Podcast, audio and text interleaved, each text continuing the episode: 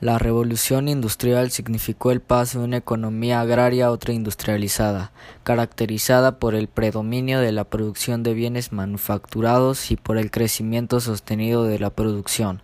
La industrialización consolidó un nuevo sistema de producción y de trabajo, el capitalismo, fundamentado sobre los principios teóricos del liberalismo económico. Como consecuencia del crecimiento de la producción, la renta por habitante aumentó de manera considerable. La revolución agrícola, una serie de transformaciones en la agricultura que se conocen como revolución agrícola, hicieron posible un notable aumento de la producción de alimentos, que a su vez permitió la supervivencia de una población en rápido crecimiento. Nabos, tréboles y alfalfa ayudaron a fijar nitrógeno al suelo y aumentaron la producción de forraje, con lo cual se incrementó también la cabaña granadera, cuyo estiércol y a su vez mejoró la fertilidad de la tierra. Esta privatización comportó la individualización de la producción e incentivó la mejora de las técnicas de cultivo y el aumento de la producción destinada del mercado. El aumento de la población, el aumento de la oferta de alimentos desde mediados del siglo XVIII hizo posible un elevado crecimiento demográfico. Durante el siglo XVIII la natalidad se elevó del 35 del 32,5% a principios de la centuria al 37% a finales debido a la disminución de la edad de matrimonio y del número de celibes por la mejora de la situación económica. Esta tasa inició su declive en la segunda mitad del siglo XIX como consecuencia del descenso de la mortalidad infantil y de un mayor deseo de las familias de controlar el número de nacimientos. De este modo, la tasa de mortalidad disminuyó un tercio, pasando alrededor del 32% en 1700 a situarse ligeramente por encima del 20% a finales del siglo XIX. Asimismo, la esperanza de vida creció notablemente a finales del siglo XVIII, se situaba, tanto en Gran Bretaña como en la mayoría de los países industrializados, alrededor de los 50 años. La mecanización y el sistema fabril, el cambio de los sistemas de producción se caracterizó por el uso de máquinas y por la situación de las fuentes animadas de energía por inanimadas. Ahora bien, el salto definitivo a las nuevas formas de producción se dio cuando estas máquinas empezaron a moverse gracias al uso de la energía hidráulica que aprovechaba el agua de los ríos mediante ruedas hidráulicas. La mecanización, el vapor y la concentración en fábricas provocaron el aumento de la productividad y la producción, lo que permitió abaratar los costes y disminuir el precio. La industria algodonera, el, el, sector emblemático de la revolución industrial, fue la industria textil algodonera. Desde mediados del siglo XVIII, la industria textil británica conoció una expansión sin precedentes y a partir de ese momento consiguió no solo abastecer el mercado interior, sino exportar una buena parte de su producción. En consecuencia, la producción de carbón aumentó de manera considerable gracias a una serie de innovaciones en la minería que comportaron el incremento de la productividad.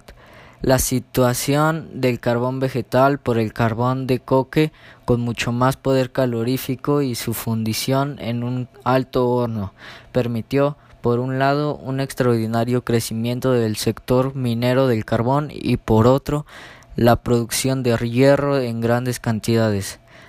Los industriales y los comerciantes aprovecharon las oportunidades que, que les ofrecía el mercado atlántico para la exportación de la producción. Su consolidación fue un proceso más lento, que se nutrió del crecimiento de la población al procurar más consumidores, del aumento de la capacidad adquisitiva del campesinado, de la especialización de la producción y de la mejora de los transportes. La industrialización del continente, la extensión del ferrocarril por Europa a finales del siglo XVIII y a lo largo del XIX, el proceso industrializador se expandió por el continente europeo, aunque de una manera muy desigual y con notables diferencias respecto al modelo británico en la Europa meridional. El crecimiento industrial fue más tardío y lento, en muchos casos incompleto. En la Europa oriental, el antiguo régimen permaneció vigente durante todo el siglo XIX. Solo en zonas muy localizadas de los imperios austrohúngaro y rusos se asentó una incipiente industrialización a finales del siglo. El liberalismo económico Los primeros económicos del liberalismo fueron elaborados a finales del siglo XVIII por un conjunto de pensadores británicos que constituyen lo que se conoce como la escuela clásica y tiene en Adam Smith David Ricardo, Thomas Malthus y Job Stuart Mill, sus principales exponentes. Es el libre juego de ambas el que consigue un equilibrio óptimo, tanto a nivel social como económico. De este modo, el Estado debe abstenerse de cualquier intervención en la economía y debe eliminar las barreras proteccionistas y los monopolios, porque ambos son un obstáculo para el crecimiento económico. El capital, trabajo y mercado desde la revolución industrial, el capitalismo se configuró como un sistema en el que los instrumentos de producción, la tierra, las fábricas y la maquinaria, y lo que se produce con ellos son propiedad privada para evitar competencia de Gran Bretaña y al mismo tiempo fomentar el crecimiento de su propia industria, tanto los países del continente como Estados Unidos aplicaron medidas proteccionistas. El desarrollo industrial comportó también el crecimiento y diversificación de las entidades bancarias que se convirtieron en captadoras del ahorro privado por medio de depósitos a la vista y suministradores de capital para la industria. El proceso de urbanización, la difusión de la industrialización y la organización fabril de la producción obligaron a los trabajadores a concentrarse en torno a la fábrica y a trasladarse a las ciudades. Este proceso provocó un cambio en la localización de la población en el territorio que dio lugar a la multiplicación y crecimiento de las ciudades. La segregación urbana, el rápido crecimiento de las ciudades originó una fuente segregación social por barrios. La burguesía edificó nuevos y confortables barrios residenciales donde la suciedad y la contaminación industrial eran menores. La nueva sociedad industrial, el triunfo de la industrialización y la instauración del capitalismo comportaron una profunda transformación de la sociedad del antiguo régimen. De este modo, muchos campesinos y artesanos pasaron a engrosar las filas del naciente proletariado industrial.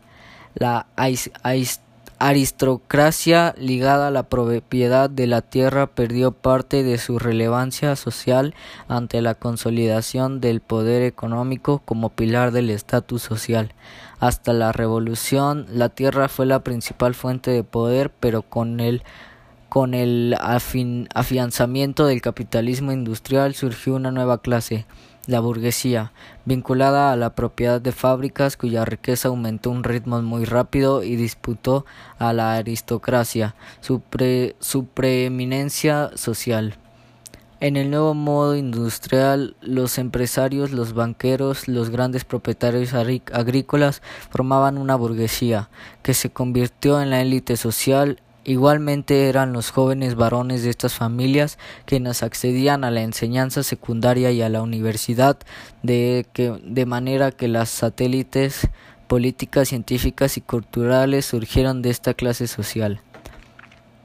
Al igual que en el pasado, la familia continuó siendo el núcleo esencial de la transmisión y consolidación del patrimonio y la vivienda familiar se convirtió en un símbolo de prosperidad y de estatus social. Sus tareas primordiales eran el cuidado de la casa y de los hijos y según su nivel social contaban con servicio doméstico y de este modo la educación femenina disminuía a medida que se descendía en la escala social a la vez que se incrementaba la actividad laboral. La revolución industrial significó el paso de una economía agraria a otra industrializada, caracterizada por el predominio de la producción de bienes manufacturados y por el crecimiento sostenido de la producción. La industrialización consolidó un nuevo sistema de producción y de trabajo, el capitalismo, fundamentado sobre los principios teóricos del liberalismo económico. Como consecuencia del crecimiento de la producción, la renta por habitante aumentó de manera considerable. La revolución agrícola, una serie de transformaciones en la agricultura que se conocen como revolución agrícola, hicieron posible un notable aumento de la producción de alimentos, que a su vez permitió la supervivencia de una población en rápido crecimiento. Nabos, tréboles y alfalfa ayudaron a fijar nitrógeno al suelo y aumentaron la producción de forraje, con lo cual se incrementó también la cabaña granadera, cuyo estiércol y a su vez mejoró la fertilidad de la tierra. Esta privatización comportó la individualización de la producción e incentivó la mejora de las técnicas de cultivo y el aumento de la producción destinada del mercado.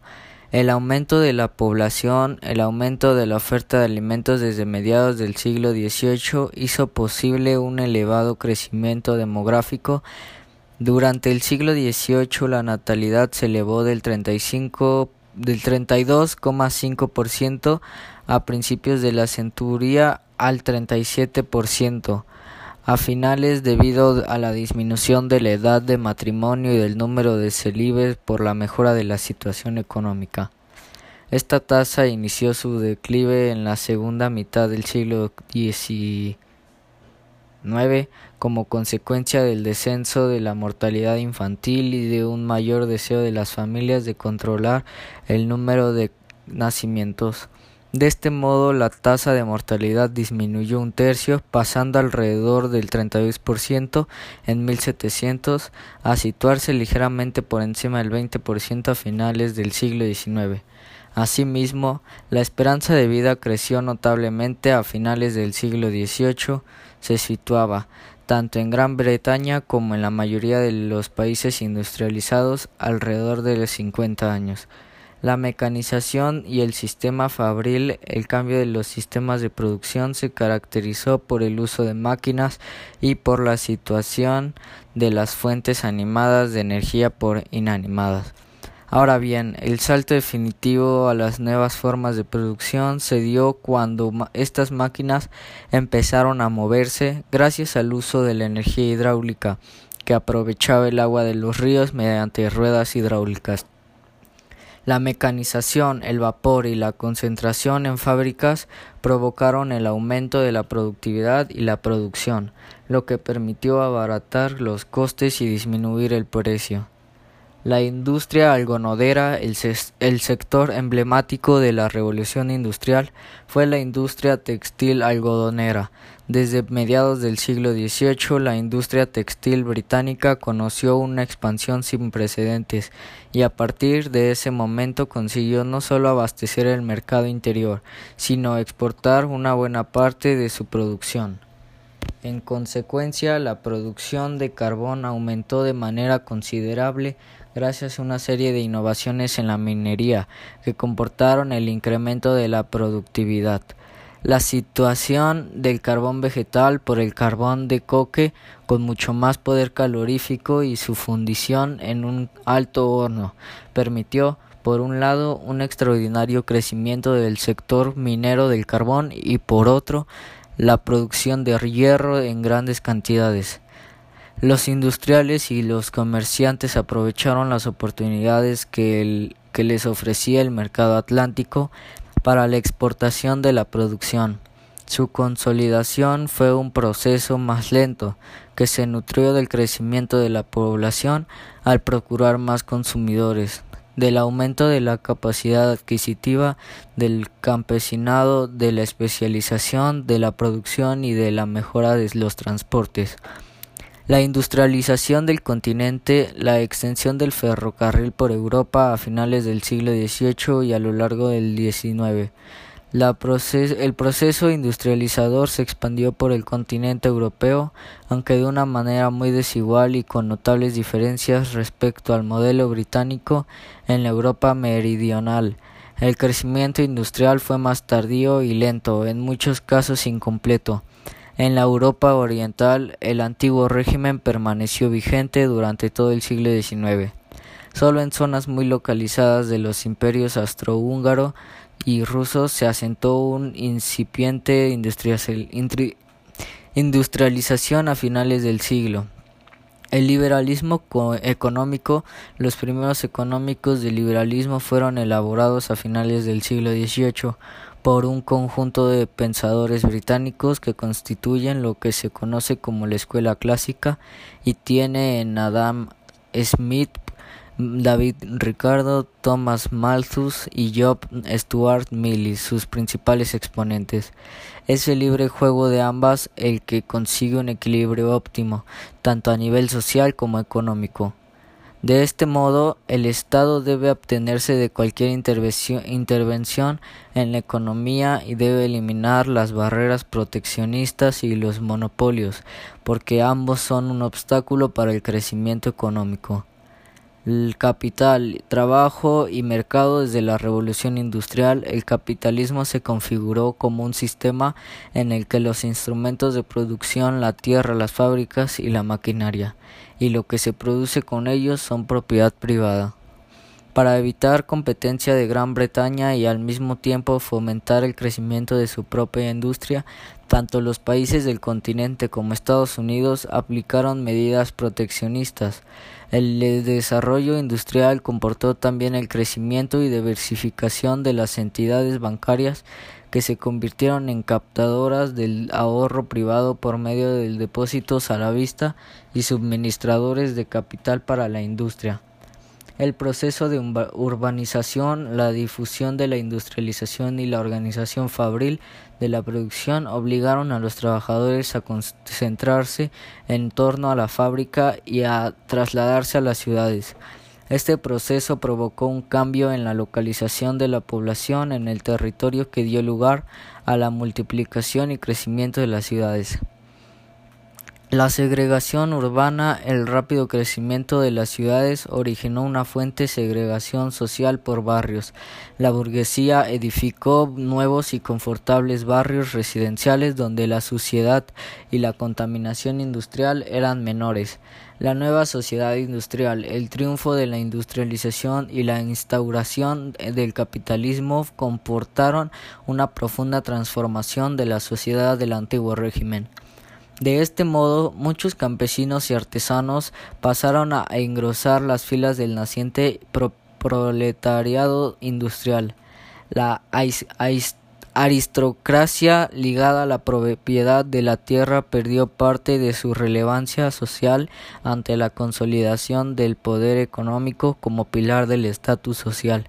Hasta la revolución, la tierra fue la principal fuente de poder, pero con el con el afianzamiento del capitalismo industrial surgió una nueva clase, la burguesía, vinculada a la propiedad de fábricas cuya riqueza aumentó a un ritmo muy rápido y disputó a la aristocracia su, su preeminencia social.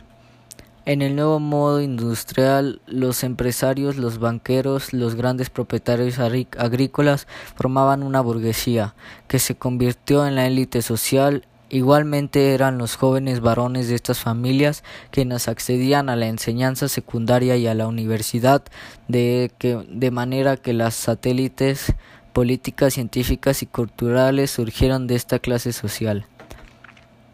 Al igual que en el pasado, la familia continuó siendo el núcleo esencial de la transmisión y consolidación del patrimonio y la vivienda familiar se convirtió en un símbolo de prosperidad y de estatus social. Sus tareas primordiales eran el cuidado de la casa y de los hijos y según su nivel social contaban con servicio doméstico y de este modo la educación femenina disminuía a medida que se descendía en la escala social a la vez que se incrementaba la actividad laboral.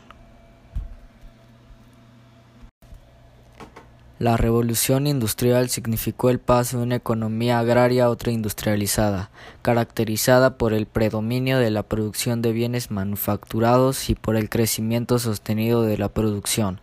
La industrialización consolidó un nuevo sistema de producción y de trabajo, el capitalismo, fundamentado sobre los principios teóricos del liberalismo económico. Como consecuencia del crecimiento de la producción, la renta por habitante aumentó de manera considerable. La revolución agrícola, una serie de transformaciones en la agricultura que se conocen como revolución agrícola, hicieron posible un notable aumento de la producción de alimentos, que a su vez permitió la supervivencia de una población en rápido crecimiento. Nabos, tréboles y alfalfa ayudaron a fijar nitrógeno al suelo y aumentaron la producción de forraje, con lo cual se incrementó también la cabaña granadera, cuyo estiércol y a su vez mejoró la fertilidad de la tierra. Esta privatización comportó la individualización de la producción e incentivó la mejora de las técnicas de cultivo y el aumento de la producción destinada del mercado. El aumento de la población, el aumento de la oferta de alimentos desde mediados del siglo XVIII hizo posible un elevado crecimiento demográfico. Durante el siglo XVIII la natalidad se elevó del 35 del 32,5% a principios de la centuria al 37% a finales debido a la disminución de la edad de matrimonio y del número de celibes por la mejora de la situación económica. Esta tasa inició su declive en la segunda mitad del siglo XIX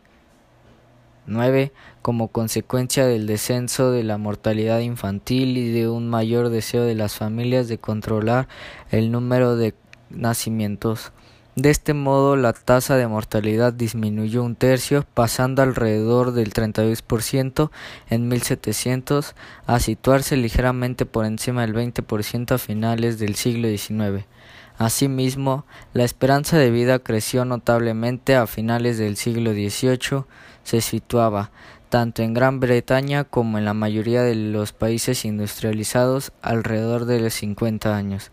La mecanización y el sistema fabril, el cambio de los sistemas de producción se caracterizó por el uso de máquinas y por la situación de las fuentes animadas de energía por inanimadas.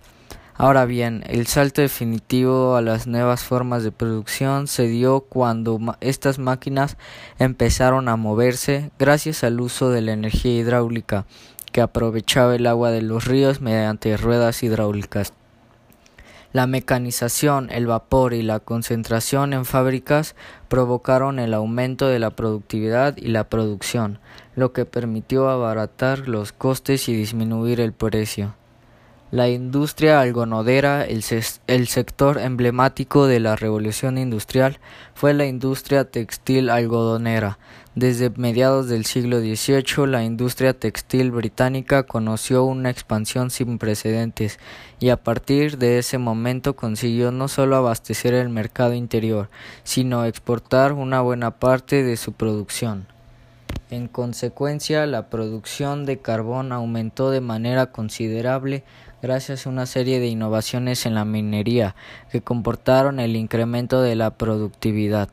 La situación del carbón vegetal por el carbón de coque con mucho más poder calorífico y su fundición en un alto horno permitió por un lado un extraordinario crecimiento del sector minero del carbón y por otro la producción de hierro en grandes cantidades. Los industriales y los comerciantes aprovecharon las oportunidades que, que les ofrecía el mercado atlántico para la exportación de la producción. Su consolidación fue un proceso más lento, que se nutrió del crecimiento de la población al procurar más consumidores, del aumento de la capacidad adquisitiva del campesinado, de la especialización de la producción y de la mejora de los transportes. La industrialización del continente, la extensión del ferrocarril por Europa a finales del siglo XVIII y a lo largo del XIX, el proceso industrializador se expandió por el continente europeo, aunque de una manera muy desigual y con notables diferencias respecto al modelo británico en la Europa meridional. El crecimiento industrial fue más tardío y lento, en muchos casos incompleto. En la Europa oriental, el antiguo régimen permaneció vigente durante todo el siglo XIX. Solo en zonas muy localizadas de los imperios austrohúngaro y ruso se asentó un incipiente industrialización a finales del siglo. El liberalismo económico, los primeros económicos del liberalismo fueron elaborados a finales del siglo XVIII por un conjunto de pensadores británicos que constituyen lo que se conoce como la escuela clásica y tiene en Adam Smith David Ricardo, Thomas Malthus y Job Stuart Mill, sus principales exponentes. Es el libre juego de ambas el que consigue un equilibrio óptimo, tanto a nivel social como económico. De este modo, el Estado debe abstenerse de cualquier intervención en la economía y debe eliminar las barreras proteccionistas y los monopolios, porque ambos son un obstáculo para el crecimiento económico. El capital, trabajo y mercado desde la revolución industrial, el capitalismo se configuró como un sistema en el que los instrumentos de producción, la tierra, las fábricas y la maquinaria, y lo que se produce con ellos son propiedad privada para evitar competencia de Gran Bretaña y al mismo tiempo fomentar el crecimiento de su propia industria, tanto los países del continente como Estados Unidos aplicaron medidas proteccionistas. El desarrollo industrial comportó también el crecimiento y diversificación de las entidades bancarias que se convirtieron en captadoras del ahorro privado por medio de depósitos a la vista y suministradores de capital para la industria. El proceso de urbanización, la difusión de la industrialización y la organización fabril de la producción obligaron a los trabajadores a concentrarse en torno a la fábrica y a trasladarse a las ciudades. Este proceso provocó un cambio en la localización de la población en el territorio que dio lugar a la multiplicación y crecimiento de las ciudades. La segregación urbana, el rápido crecimiento de las ciudades originó una fuente segregación social por barrios. La burguesía edificó nuevos y confortables barrios residenciales donde la suciedad y la contaminación industrial eran menores. La nueva sociedad industrial, el triunfo de la industrialización y la instauración del capitalismo comportaron una profunda transformación de la sociedad del antiguo régimen. De este modo, muchos campesinos y artesanos pasaron a engrosar las filas del naciente proletariado industrial. La aristocracia ligada a la propiedad de la tierra perdió parte de su relevancia social ante la consolidación del poder económico como pilar del estatus social. Hasta la revolución, la tierra fue la principal fuente de poder, pero con el con el afianzamiento del capitalismo industrial surgió una nueva clase, la burguesía, vinculada a la propiedad de fábricas cuya riqueza aumentó a un ritmo muy rápido y disputó a la aristocracia su, su preeminencia social. En el nuevo modo industrial, los empresarios, los banqueros, los grandes propietarios agrícolas formaban una burguesía que se convirtió en la élite social Igualmente eran los jóvenes varones de estas familias quienes accedían a la enseñanza secundaria y a la universidad de, que, de manera que las satélites políticas, científicas y culturales surgieron de esta clase social. Al igual que en el pasado, la familia continuó siendo el núcleo esencial de la transmisión y consolidación del patrimonio y la vivienda familiar se convirtió en un símbolo de prosperidad y de estatus social. Sus tareas primordiales eran el cuidado de la casa y de los hijos y según su nivel social contaban con servicio doméstico y de este modo la educación femenina disminuía a medida que se descendía en la escala social a la vez que se incrementaba la actividad laboral.